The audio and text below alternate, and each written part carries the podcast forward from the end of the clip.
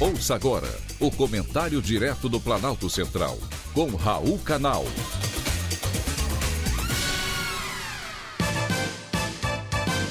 Queridos ouvintes e atentos escutantes, nosso assunto de hoje: impactos da guerra da Ucrânia no Brasil.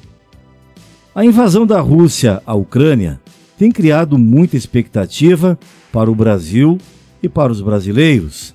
Há temores de efeitos negativos não somente na Europa e na América do Norte, mas também entre outros países que mantêm parcerias políticas e comerciais com ambas as nações.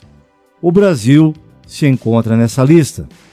Mas o primeiro grande impacto sentido no país foi positivo, com a queda do dólar.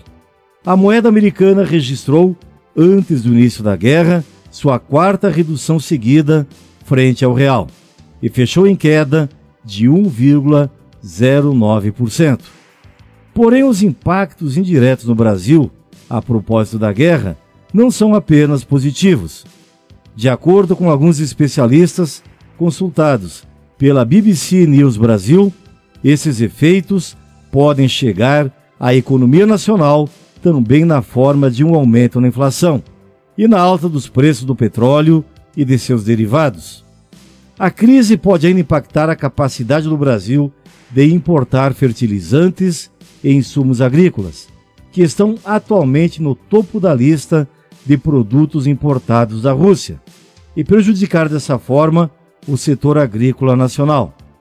A ministra Tereza Cristina, da Agricultura, já manifestou essa preocupação. Inclusive, esse foi o motivo da visita do presidente Jair Bolsonaro a Rússia dias antes do início do confronto. Muitos podem não entender a posição de neutralidade adotada pelo governo brasileiro, tomada no Conselho de Segurança das Nações Unidas, onde o país ocupa um assento não permanente desde o início do ano. Nesse momento, toda cautela é recomendada. É preciso pensar no Brasil.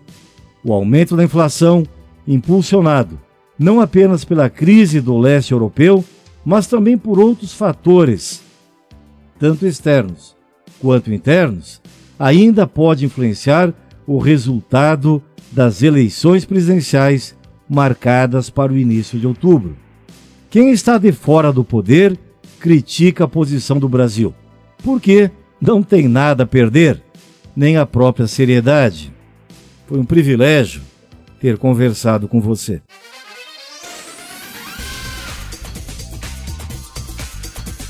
Acabamos de apresentar o Comentário Direto do Planalto Central, com Raul Canal.